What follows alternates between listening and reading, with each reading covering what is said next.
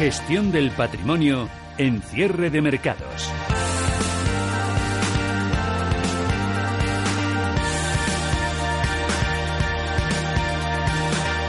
Ya hemos dado cuenta del cierre de los mercados europeos. Hoy mucho ruido ha hecho caer a las bolsas europeas. Sigue 35 con descenso al cierre del 0,37%, 9.225 puntos. Arrancamos tiempo de gestión del patrimonio. Hoy está con nosotros Julián Coca, jefe de renta variable en MCH Investment Strategies. En unos minutos que está Madrid terrible, llegará Luis Buceta, director de inversiones de Banco Alcalá, pero antes hemos contado un breaking en el repaso a empresas. Parece que no es el año para las salidas a bolsa. Balboa, saben que es el vehículo de capital riesgo gestionado por Arcano, ideado para invertir en, en fondos de compañías tecnológicas en su fase inicial, sobre todo muy orientado a Silicon Valley pues no va a salir a bolsa el próximo viernes 22 de noviembre. Era el único debut previsto en el mercado para este año, al margen de los estrenos que hemos visto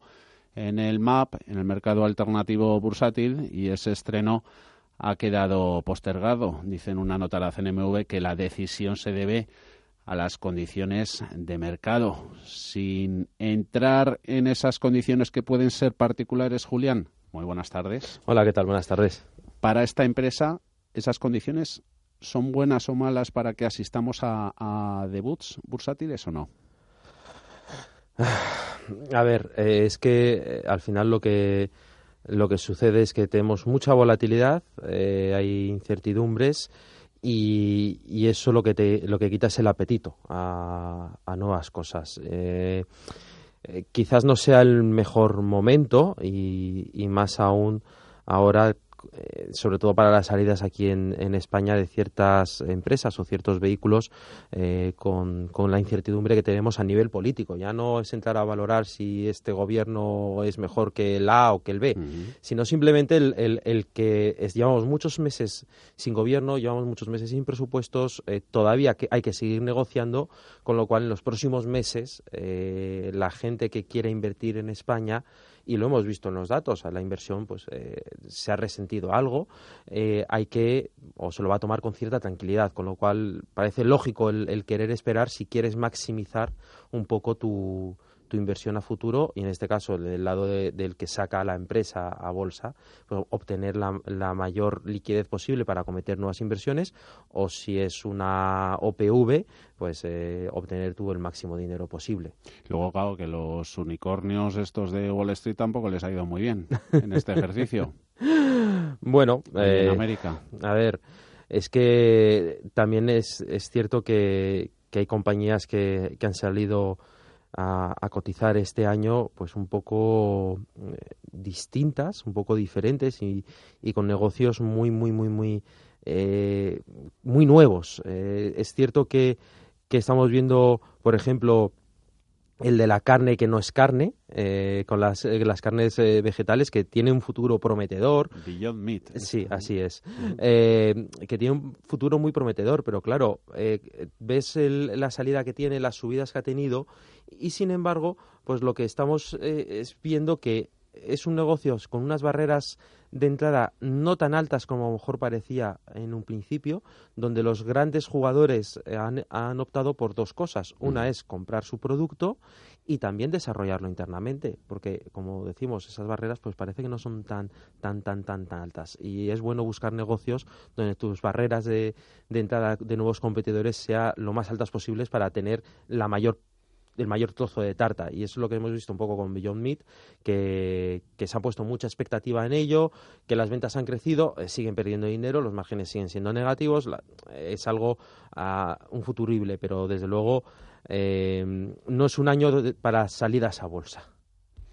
Eh, ya nos metemos en el mercado. Hoy con mucho ruido, los dimes y diretes en la guerra comercial, parón en esa escalada, parece que casi casi continua, día sí, día también vienen renovando cotas nunca vistas los principales índices americanos. Se ve bien a las claras. Ayer sacamos una gráfica como desde mediados de octubre con ese no QE lanzado por la Reserva Federal, subida sin pausa para el SP500. Los máximos son consistente? ¿Es el único motivo que le apoya es la intervención del Banco Central? Yo creo, yo creo que, has tocado eh, muchas cosas en, en, una frase tan, tan concisa que es, es hay que empezar por, por, el principio. Por ejemplo, guerra comercial. Eh, hemos tenido un, un pequeño freno. Eh, Trump no dijo nada nuevo ayer. Es más, eh, dijo lo de siempre. Estoy muy contento con China ahora mismo, pero China quiere firmar, necesita firmar el acuerdo. Ahora bien, si no lo firma, pues subo los aranceles. Es lo mismo, lo mismo que dijo hace dos semanas, hace un mes, hace dos y hace tres. Eh, nosotros lo que vemos es que están negociando. China está esperando un poco a ver qué es lo que ocurre con el impeachment y con las elecciones. Trump está necesitado de buenas noticias por el lado comercial, porque el, el impeachment, por mucho que diga él, no le está yendo bien. Es más, eh, con la comparecencia hoy de, del embajador Sondland, eh, las cosas le están yendo peor. Mm. Es así. Entonces está muy necesitado. Eh, creemos que al final se llegará a una especie de acuerdo de fase 1 y, y, eso no quiere decir que haya un acuerdo ya comercial, pero sí que iremos viendo avanzando. la Fed, ese no QE o QE, bueno, mucha gente lo está diciendo no, realmente es política monetaria clásica es la que venía haciendo desde hace eh, desde, desde siempre la Fed antes de antes de hacer la, la crisis. ¿Entendemos por clásica convencional?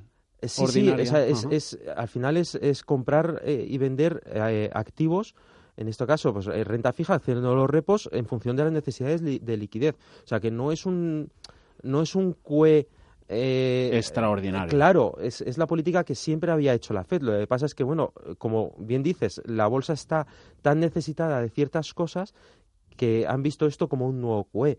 Eso unido a que la guerra comercial, sea bueno o sea malo, lo que pase, eh, siempre van a tener, si es bueno, tengo optimismo, si la noticia es mala, eh, tengo la Fed por detrás que me va a apoyar. entonces, vamos marcando esos máximos constantemente no son sanos, eh, al menos en Estados Unidos. Nosotros creemos que la bolsa americana está cara. Eh, han sido una serie de sectores los que han, tirado hacia, hacia arriba, que tienen unas valoraciones muy exigentes y, eh, a ver, eso no quiere decir que tenga que caer un 15, un 20, un 10, no. Simplemente está apoyada por unos tipos muy bajos, con, con una Fed actuando y con ese optimismo. Pero desde luego nosotros estaríamos más eh, tranquilos eh, fuera de eh, del SP500 o bien a través de fondos de inversión que, sean, que hagan una selección más activa, es decir, fuera de, de lo que son fondos que sigan o ETFs, ¿de acuerdo?, de, los índices y más en Europa donde sí que creemos que las cosas pues las valoraciones están mucho más bajas donde hay más potencial y donde hay una dispersión de sectores muy grande porque es cierto que vemos el stock 600 en máximos de un año o dos años pero es porque sectores no cíclicos que están apoyados por esos eh, por ser bond proxies pues eh, han marcado máximos, están cotizando a peres, a muy altos y sin embargo los value, podríamos decir, o compañías value o sectores que se han visto más castigados como las cíclicas, pues están en mínimos todavía en términos de, precio, de valoración no tanto, pero eh, creemos que lo que puede haber es una vuelta de esos sectores que no lo han hecho tan bien hasta ahora y que los que lo han hecho muy bien pues eh, se queden algo, algo retrasados, al menos aquí en, en, Europa. Y mm, luego la percepción que hace cada el mercado. Luego está la Reserva Federal a ver qué nos cuentan esas minutas, las actas de su último encuentro del Comité de Mercados Abiertos, las conoceremos creo que a las, a las 8 de la tarde, ¿no? Eh, la percepción que hace la FED de, de, la, de la realidad económica. Luego está la realidad o lo que perciben los distintos mercados, renta fija, bonos, renta variable, acciones. Si nos metemos en acciones y bonos, ¿cuál de esas percepciones se ajusta más a la realidad a la vista de sus reacciones recientes? Eh, podríamos decir que la renta variable está marcando más la realidad que la renta fija. Eh, en parte vemos que la renta variable tiene unas valoraciones algo, lo que decíamos antes, algo más ajustadas, por ejemplo, en Estados Unidos, es porque han visto y se ha visto esa evolución de los, de, los datos macroeconómicos, que se ha reflejado en una, evolución muy positiva de los eh, resultados empresariales, con unas previsiones que siguen siendo a día de hoy eh, positivas. Eh, aquí en Europa, pues con nuestras dudas de siempre y que siempre vamos renqueando, pues también. Sin embargo, la renta fija considera que nunca va a haber inflación, que la, la recesión está a las, a, las puertas y, y cada vez que hay una mala noticia, vemos cómo la renta variable eh, rectifica algo o no rectifica, dependiendo, como, como, decía antes, si es guerra comercial, pues ya tenemos a que la Fed nos va a apoyar, eh, va, a va, a actuar como un seguro, eh, pero sin embargo la renta fija, pues tenemos caídas en, en, los plazos largos y tenemos ese aplanamiento de la, de la curva, reflejando algo que es irreal. Y tenemos inflaciones del 2% en Estados Unidos, aquí en Europa que nos vamos lentamente, pero que vamos hacia, hacia arriba en la, en la, inflación, con salarios creciendo tanto en Europa como en Estados Unidos, y es algo que no hay que olvidar, y sin embargo tenemos eh, los 10 o 30 años, eh, tanto en Europa como en Estados Unidos, muy alejados de lo que serían sus, eh, su fair value. Mm. Así que cuidado con tener mucha duración, mejor duraciones cortas o sin nada de duración, y en renta variable, pues ser, como decía antes, muy selectivo, pero sí que refleja algo más la realidad. En acciones, ¿dónde miramos? Ya con estrategia. Pues en acciones, nosotros estamos sobre todo ahora mismo en, eh, en, Europa, porque como digo, es donde más vemos la, dispersión. Eh, sectores eh, cíclicos que se han quedado pues, descolgados, como puede ser el sector de, autos, eh, es cierto que todavía tiene mucho ruido, pero estamos viendo que las eh, que estamos están, empezando a pasar ciertas cosas algo más positivas.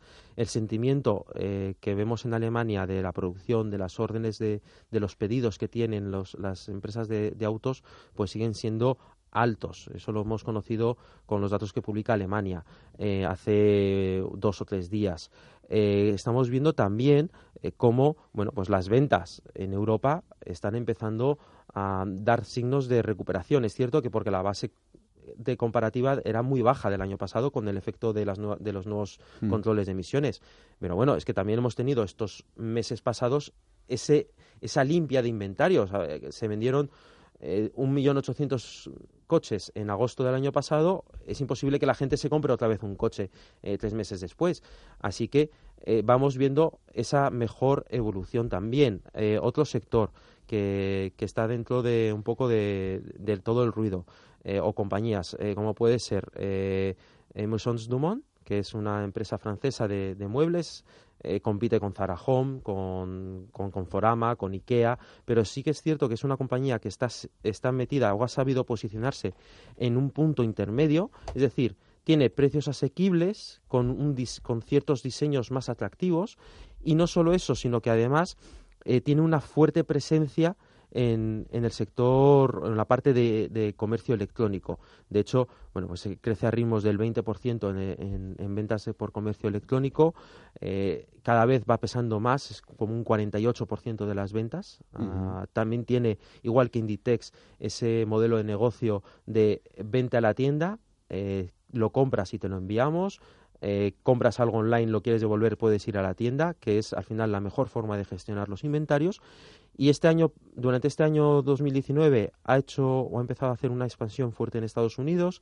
Eso le ha provocado unos márgenes eh, peores. Está invirtiendo también en marketing eh, de una forma nueva respecto a lo que estaba acostumbrada a hacer la compañía, que ha sido muy costosa en el pasado y quiere mejorar por ese lado. Y creemos que de aquí a, a dos, tres años vista, pues los márgenes van a sufrir todavía por esas actividades de marketing, esa expansión, pero los réditos van a ser positivos. Eh, crecimientos de doble dígito en las ventas. De hecho, este año 2019 han subido las previsiones. Se ve afectada por la guerra comercial. ¿Y el efecto divisa? Eso no lo dejaban caer. Antes hemos hablado con Banco Sabadell sobre Inditex, precisamente el efecto divisa es ahora mismo es positivo. Mm. Eh, las ventas en Estados Unidos con el dólar ahora mismo a 1.16 que lo, que lo tenemos respecto al año pasado sigue teniendo un efecto positivo. Eh, así que lo podemos tener también, pero eh, sobre todo en lo que es el, el, core y no tanto centrarnos en algo que es difícil de cuantificar, que es el, efecto divisa, sí que esta, este, esta compañía creemos que, lo, que tiene bastante potencial. Y respecto a Inditex, también nos gusta, la tenemos. Eh, creemos que es eh, una de las empresas que mejor eh, lo puede hacer en la parte de comercio electrónico, eh, a diferencia de otras empresas que tienen márgenes mucho más pequeños que se centran en la parte eh, de comercio electrónico, como puede ser Zalando o Asos. Inditex tiene márgenes similares a los de las tiendas, por, precisamente por la forma en la que tiene la gestión de, los almacenes y ese, esa omnicanalidad que, que tiene. Y el efecto divisa en Inditex pues ha sido algo que le ha castigado mucho el año pasado, pero que este año eh, debería de empezar a tener un efecto algo más positivo. De hecho, en la última presentación de resultados ya, ya lo comentó. Con eso nos quedamos. Oye, eh, ¿Bolsa Española aparte de índice es positivo?